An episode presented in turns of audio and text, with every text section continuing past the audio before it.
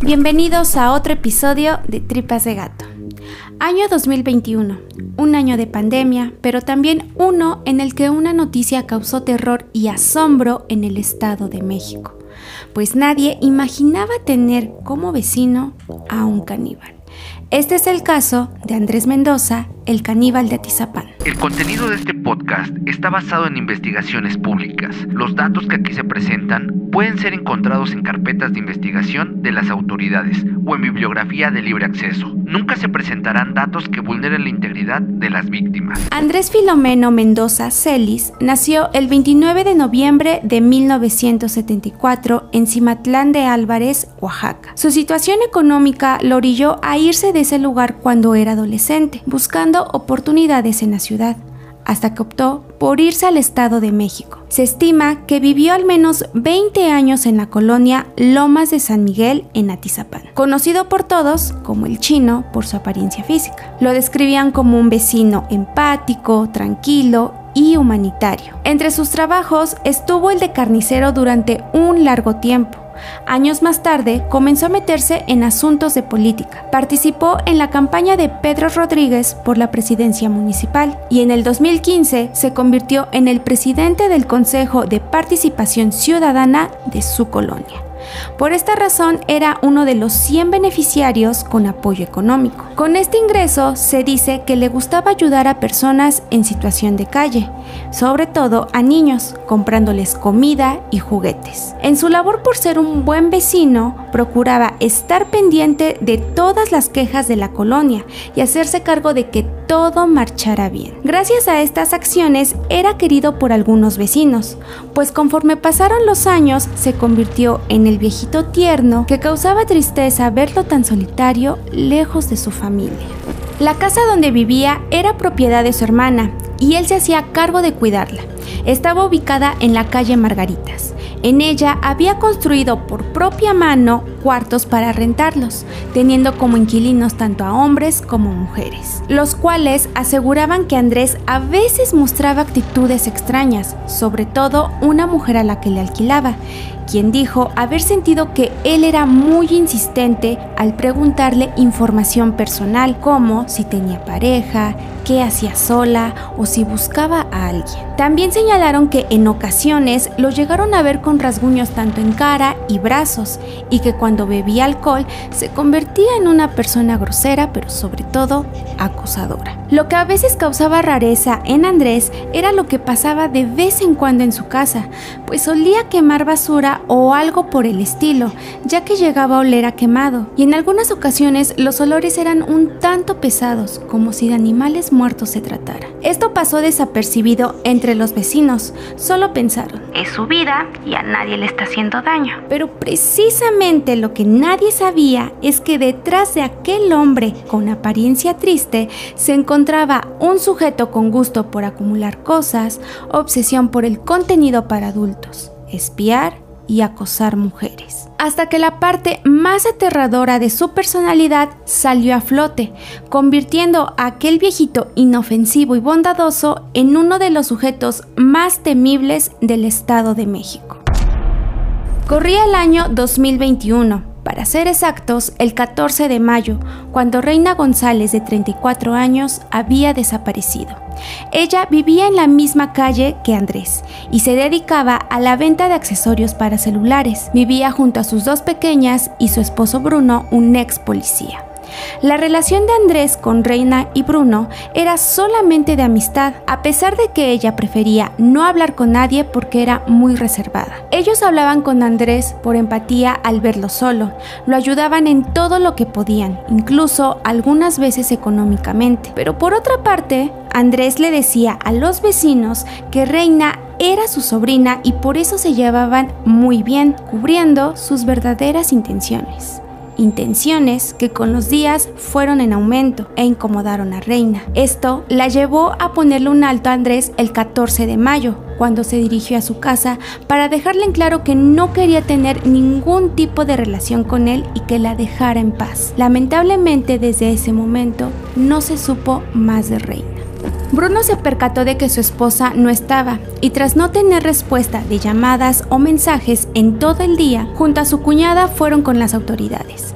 Estas les dijeron que debían esperar antes de considerarla desaparecida, así que ellos prefirieron investigar por su parte. Después de varias horas lograron obtener los videos de cámaras de vigilancia de lugares por donde podía haber pasado Reina, hasta que lograron rastrear su teléfono indicando que se encontraba en casa de Andrés. Cuando Bruno llegó con Andrés, este le negó la entrada y le dijo que no sabía nada de lo que estaba hablando pero Bruno insistió y logró entrar por la fuerza. En cuanto entró, lamentablemente se llevó la peor sorpresa. Había basura y muchos objetos acumulados, pero sobre todo en la mesa habían restos humanos y la bolsa de Reina.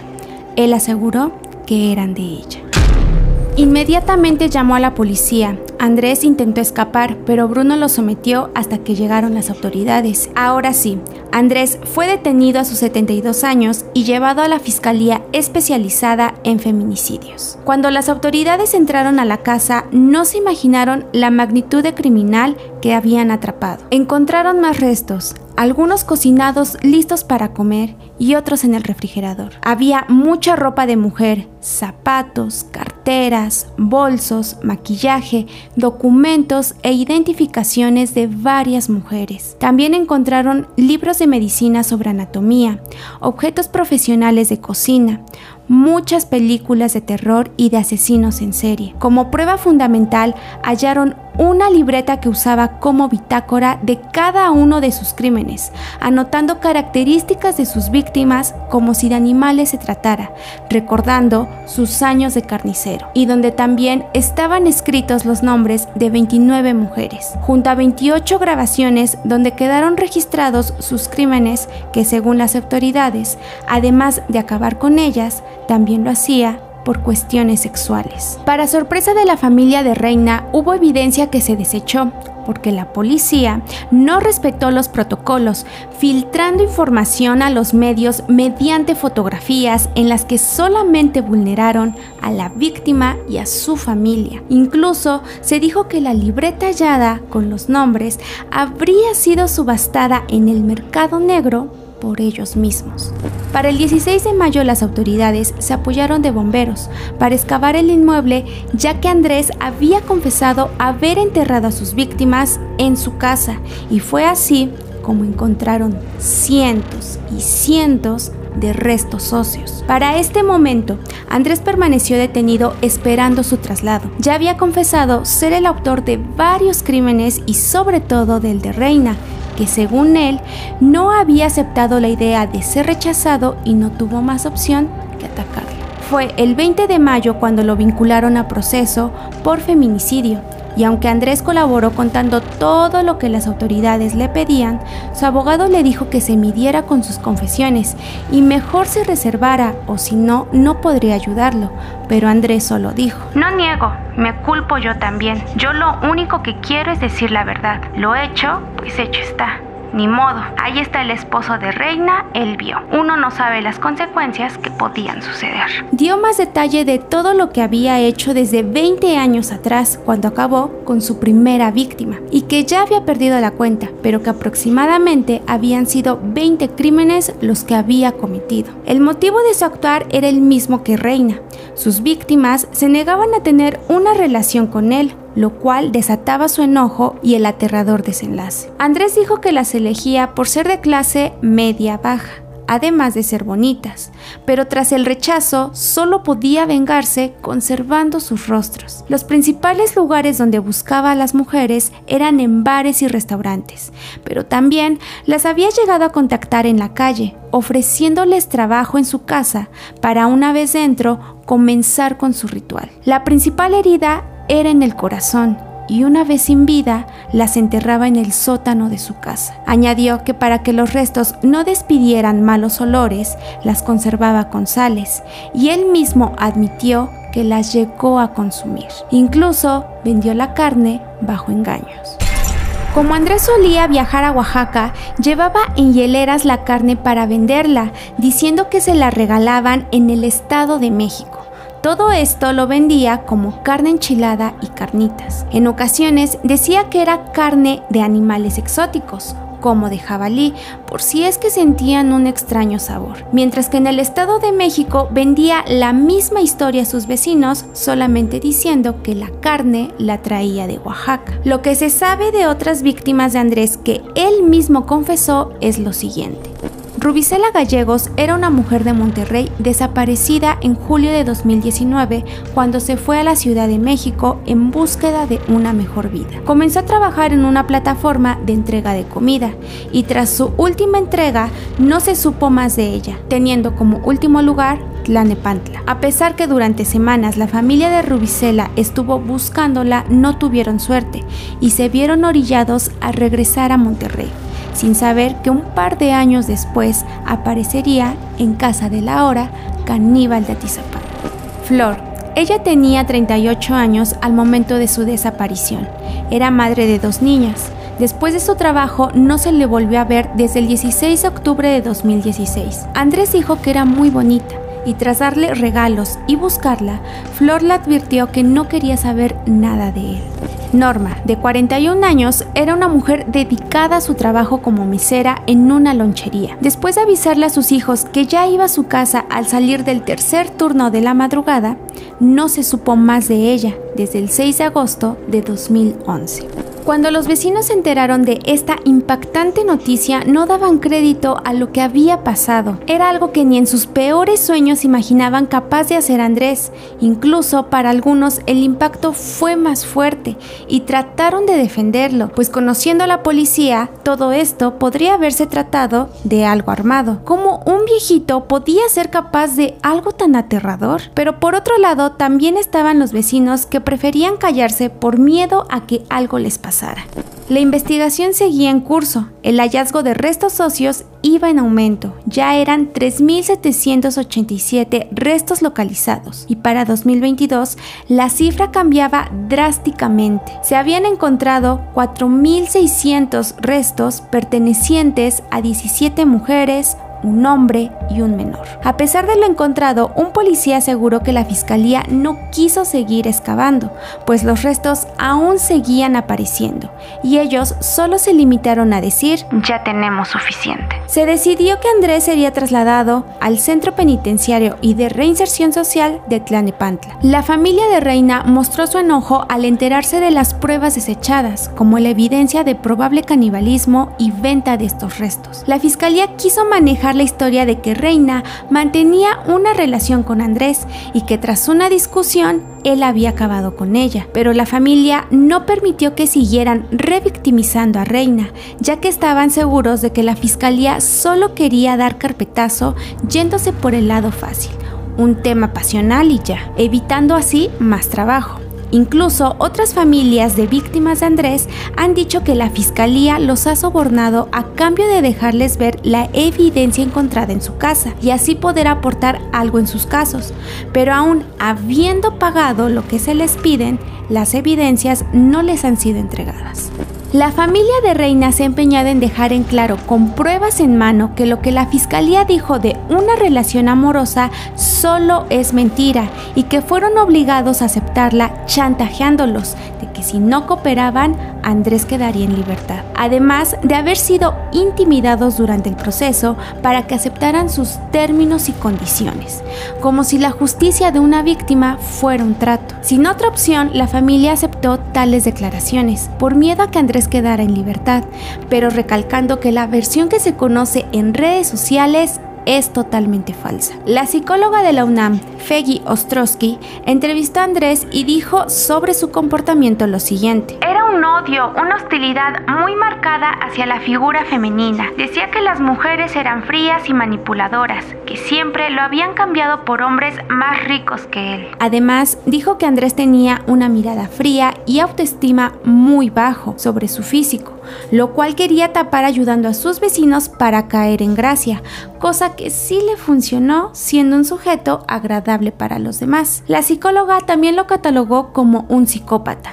Añadió que Andrés sabía perfectamente lo que había hecho y entendía la diferencia entre el bien y el mal, sin mostrar arrepentimiento. Actualmente Andrés se encuentra en el penal de Tenango del Valle, cumpliendo sentencia de por vida más una multa de 5.000 días de salario mínimo y 1.344.500 pesos para reparación del daño solo por el caso de Reina. En agosto de 2022 se supo que habían 19 cuerpos obtenidos, pero que solo 6 fueron identificados. En ese momento se supo de una segunda propiedad a nombre de la familia de Andrés y también fue investigada en búsqueda de otros restos, pero nunca se supo qué se obtuvo de esta propiedad. Y por último, en ese mismo año se le volvió a vincular por otro crimen cometido el 2 de diciembre de 2017. Probablemente en los siguientes años escuchemos noticias sobre nuevos procesos en contra de Andrés por las otras víctimas. Y aunque pasará lo que le resta de vida en la prisión, más condenas se le pueden ir sumando. Desde Tripas de Gato deseamos que en verdad todas las víctimas sean reconocidas. El caso de Andrés dejó ver cómo es que a veces nos dejamos llevar por las apariencias de las personas creyendo que jamás serían capaces de cometer un crimen. Nadie imaginó que una persona de la tercera edad fuera capaz de tanto y que su casa fuera testigo de varios crímenes. Algo que es bien importante recalcar en este caso es la personalidad de Andrés, considerado un experto en la manipulación. Estamos acostumbrados a ver que la manipulación viene de líderes de sectas o grupos, pero aquí venía de una persona común y de apariencia indefensa. Logró encajar en toda una colonia, generando lástima para caer bien y pasar desapercibido, escondiendo muy bien el odio que sentía por las mujeres. Porque sí, Andrés es uno de esos criminales que reflejó su rencor acabando con ellas por el simple hecho de ser rechazado. La sumisión es algo que le encantaba, tan así que el haberlas consumido les estaba diciendo me perteneces. Andrés es un criminal desorganizado, lo cual lo llevó a ser detenido, pues en su casa toda evidencia en su contra estaba expuesta. Incluso suena increíble que teniendo inquilinos no le importara si estos llegaban a ver algo. Por último, no está de más señalar la falta de empeño de las autoridades ante un criminal de esta magnitud. Mira que lucrar con la evidencia, ignorar protocolos, sobornar a las familias y revictimizar para dar carpetazo ¿Dónde se ha visto?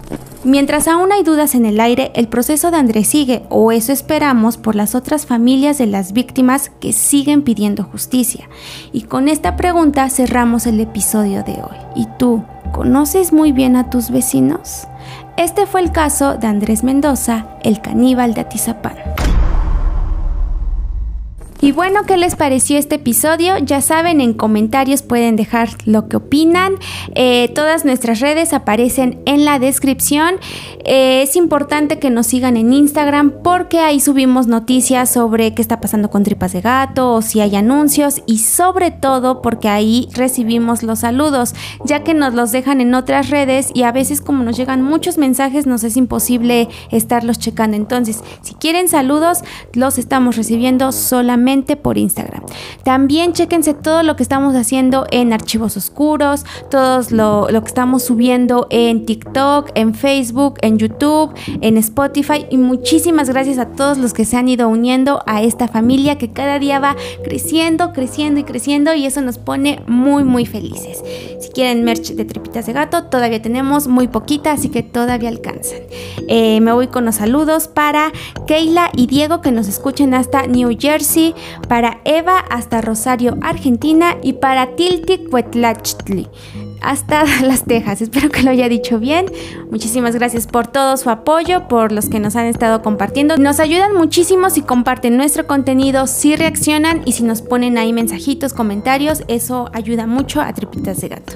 Sin más que decir, yo soy Beth y recuerden que lo esencial es invisible a los ojos. Tripas de Gato es una producción de dientes de machete. Los podcasts son chidos, pero rifan más aquí.